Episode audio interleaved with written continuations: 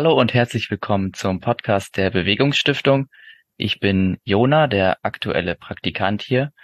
Und heute freue ich mich, ein ganz äh, interessantes Projekt aus Berlin hier zu haben, nämlich das Projekt Schule muss anders oder die Kampagne Schule muss anders.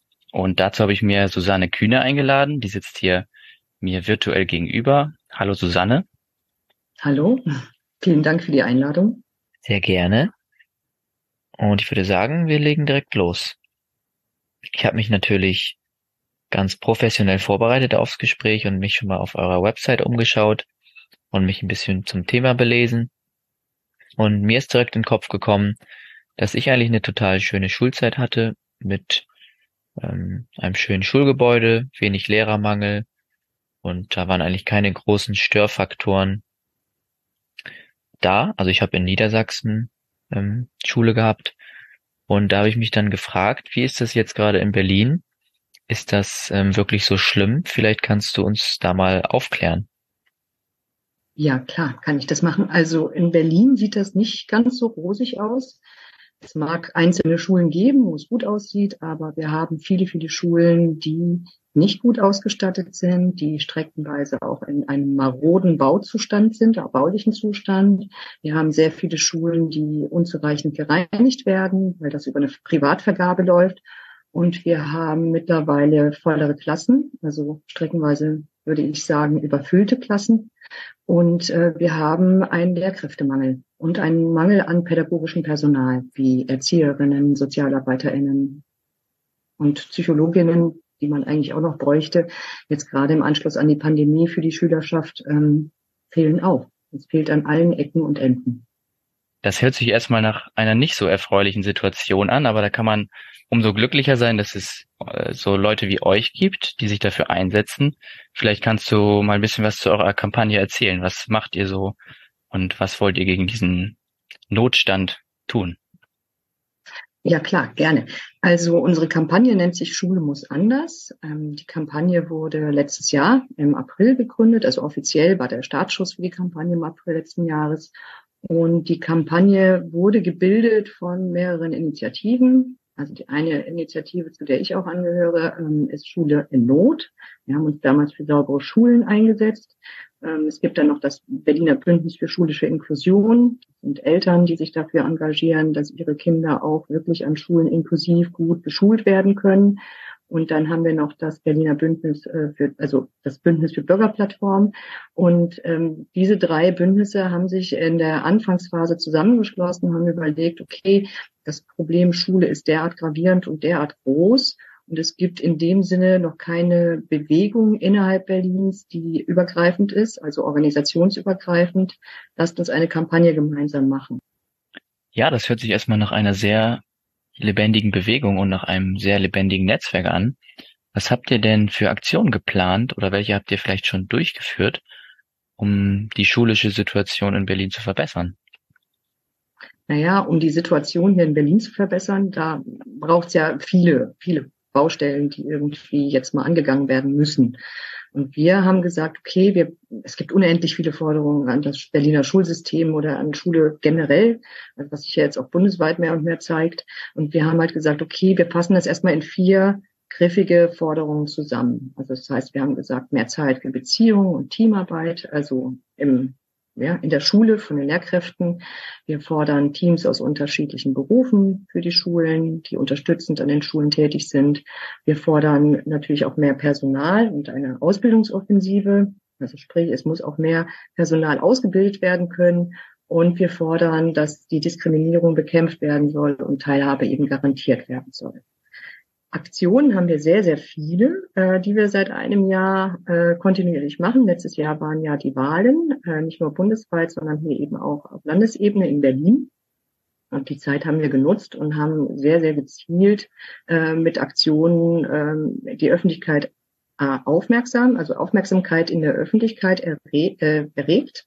Und wir haben aber auch die Politik ähm, würde ich sagen, doch ziemlich äh, deutlich ähm, darauf aufmerksam gemacht, dass sich hier etwas ändern muss. Dazu zählten Demonstrationen, wir haben ähm, Unterschriftensammlungen gemacht, äh, ziemlich große, wir haben ähm, Mail-Aktionen gemacht, wo die Berliner Abgeordneten, die für den Bereich zuständig sind, gerade von der rot-grün-roten äh, Regierung äh, streckenweise zeitgleich innerhalb von 24 Stunden zu Hunderten angemeldet. Und das, was wir auch noch gemacht haben, das war sehr schön, das war im Frühjahr letzten Jahres, wir haben eine Mahnwache vom Abgeordnetenhaus ähm, veranstaltet, also 24 Stunden lang saßen dort Aktivistinnen von uns und ähm, haben eben dort eine Art ja, Sitzblockade gemacht. Und das war tatsächlich die erste Mahnwache in der Geschichte vor dem Berliner Abgeordnetenhaus.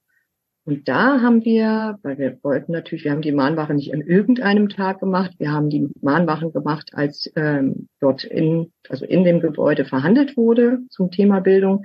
Und da haben wir beispielsweise dann äh, zeitgleich, als unten eben die AktivistInnen saßen, ähm, eine Mail an die Leute in dieser Sitzung geschickt, wo wir wussten, das plöppt jetzt bei Ihnen auf dem Bildschirm auf und haben darum gebeten, man möge doch bitte mal runterkommen und mit uns sprechen.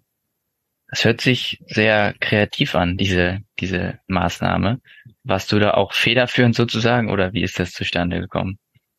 Ja, also es sind tatsächlich, es ist eine Ehrenamtsstruktur. Wir haben einen Kern wirklich federführender, sehr aktiver Menschen drin, aber letzten Endes ist es federführend, wenn alle mitmachen. Also so viele Menschen wie möglich. Wir haben mehrere Leute, also mehrere hundert Menschen, die sich aktiv, aktiv beteiligen, teils inaktiv.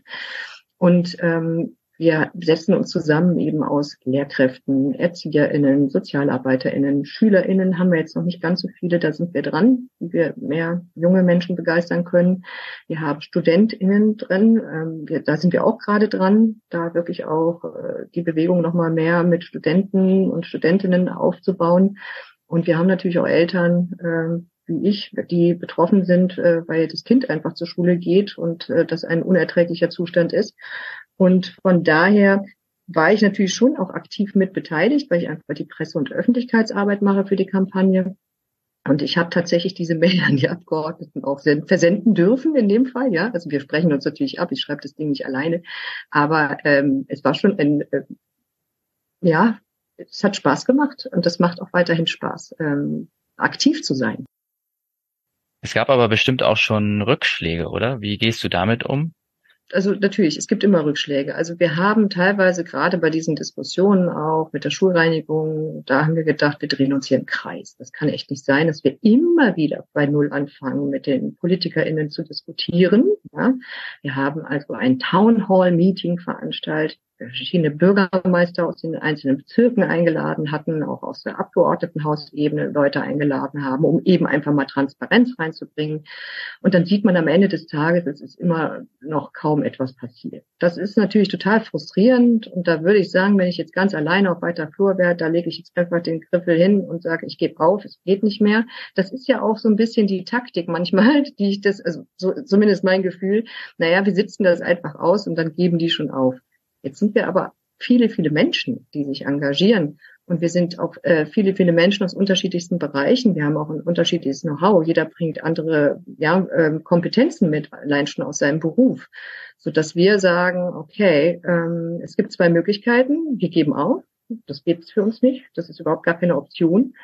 Oder jetzt erst recht. Und genau das ist immer das, was ich dann in so einem Moment, wenn ich denke, boah, jetzt bin ich aber frustriert, ähm, dann kommt im zweiten, in der zweiten Sekunde eigentlich schon, jetzt erst recht, jetzt krempel ich die Ärmel noch richtig hoch und dann, bitteschön, dann überlegen wir uns was Neues, dann, wir geben nicht auf. Wie viel, wie viel Optimismus ist denn da auch angebracht, wenn man, wie du sagst, viele Rückschläge hat und weiß gar nicht, ähm, klappt das überhaupt? Da braucht man auf jeden Fall ein bisschen Optimismus, aber wie optimistisch bist du denn gegenüber den Erreichen eurer Ziele?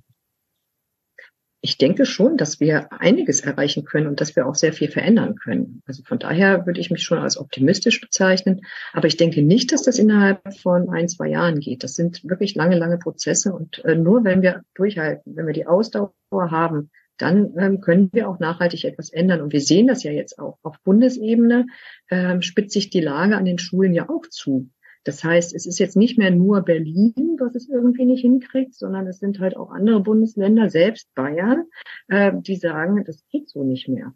Und das ähm, ist natürlich sehr zuträglich für uns als Kampagne oder auch für uns als Aktivistinnen, dass wir sagen, okay, ähm, es muss etwas passieren und eigentlich müssten hier 200.000 Leute auf die Straße gehen und äh, nicht 2.000, so wie wir sie so der, im Schnitt haben, ähm, wenn wir demonstrieren gehen. Aber vielleicht kommt das ja. Also ich könnte es mir vorstellen, weil irgendwann ist eben die Grenze erreicht bei vielen, vielen Menschen und es geht immer mehr in die breite Bevölkerung. Und wir haben das jetzt hier auch gesehen. Wir hatten vor zwei Tagen eine Demo, eine kleine Kundgebung, die sehr spontan entstanden ist mit 500 Leuten allein im Bezirk Pankow. Pankow, muss man sagen, ist ja einer von zwölf Bezirken. Das ist zwar der größte, aber hier ist eben die Situation noch mal dramatischer, weil es Schulen gibt und vor allem eine Schule, die wirklich auseinanderfällt. Das anders kann man es nicht mehr sagen. Ich habe Bilder gesehen von maroden Fenstern, die drohen einzukippen, wenn da der Wind zu stark weht. Und ähm, das ist natürlich, wenn die direkte Betroffenheit da ist bei vielen, dann ist auch die Bereitschaft, dafür auf die Straße zu gehen. Dann ist es nicht mehr das große Abstrakte und ich komme hoffentlich da irgendwie gut durch oder mein Kind, sondern dann ist es eben, ja, nee, da muss jetzt etwas passieren. Und da wollte ich genau, da hatte ich nämlich noch ein Zitat von heute Morgen rausgesucht, das möchte ich dir nicht vorenthalten, zu gerne, dieser gerne. Äh, ja, Demo, weil das fand ich so passend, das ist nämlich genau der, der Punkt. Da hat ähm, eine, eine Teilnehmerin in den Chat geschrieben, Hi zusammen, Feedback von verschiedenen Eltern, die am Montag in Pankow auf der Demo waren. Solche Aktionen auf der Straße müssten eigentlich jede Woche stattfinden und sich stetig vergrößern. So arg empfinden alle die Situation. Und das ist genau der Punkt. Es wird sich langsam, das denke ich schon, da bin ich sehr optimistisch, langsam vergrößern. Ja, das sind doch sehr erfreuliche Nachrichten. Und jetzt seid ihr ja durch die Bewegungsstiftung gefördert. Und du hast eben erzählt, bundesweit sind auch immer mehr Schulbewegungen im Kommen. Kann euch die Förderung vielleicht dabei auch helfen, anderen Bewegungen auf die Beine zu helfen und vielleicht ähm, die Anfänge leichter zu machen? Ja, also wir, wir sind auch gerne bereit, unser Wissen weiterzugeben. Ja, also wie baut man so eine Struktur auf? Ähm, wie bleibt man motiviert? Ähm, wie kann man an die Lokalpolitik herantreten oder eben auf der Landesebene an die Politik? Ähm, das sind alles Sachen, da möchten wir natürlich gerne unser Know-how weitergeben. Wir können nicht aktiv sag ich mal, die Schule muss anders jetzt in anderen äh, Bundesländern gründen und dort groß machen, weil wir einfach die Kapazitäten nicht haben. Also es ist ja wirklich eine Ehrenamtsstruktur mit wenig bezahlten Kräften. Ich gehöre ja glücklicherweise dank der Bewegungsstiftung dazu, dass meine Arbeit ähm, eben zum Teil finanziert werden kann, was wiederum garantiert, dass ich eben die Pressearbeit, vor allem die wichtige, auch kontinuierlich und zuverlässig machen kann. Das wiederum trägt ja dazu bei, dass die Öffentlichkeit äh, informiert bleibt und der Druck sich auf die Politik auch ein Stück weit erhöht. Von daher sehr, sehr wichtiger Beitrag. wir haben jetzt auch drei Minijobber, also zwei sind schon mal jetzt soweit äh, fest geregelt. Der eine macht Fundraising mit und der andere in der Organisation. Und dann haben wir eben noch eine dritte, die wir gerne mit reinholen wollen für das sogenannte Organizing. Das heißt, sie soll hingehen als Organiserin und an den ähm, Universitäten ähm, Studierende, äh, Lehramtsstudierende ansprechen, konkret und eben die Kampagne erklären und ihnen, also diese Leute dabei unterstützen, sich zu organisieren, zu strukturieren und dann eben im Rahmen der Kampagne mitzuwirken. Vielen Dank für dieses spannende Gespräch und die tollen Einblicke, Susanne. Wenn euch das zu Hause auch gefallen hat, könnt ihr gerne auf der Internetseite der Kampagne vorbeischauen. Das ist zu finden unter www.schule-muss-anders.de und auch auf allen sozialen Plattformen. Und wenn euch die Bewegungsstiftung interessiert, geht einfach auf die Seite www.bewegungsstiftung.de. Falls euch der Podcast gefallen hat, könnt ihr uns gerne abonnieren. Uns gibt es überall da, wo es Podcasts gibt.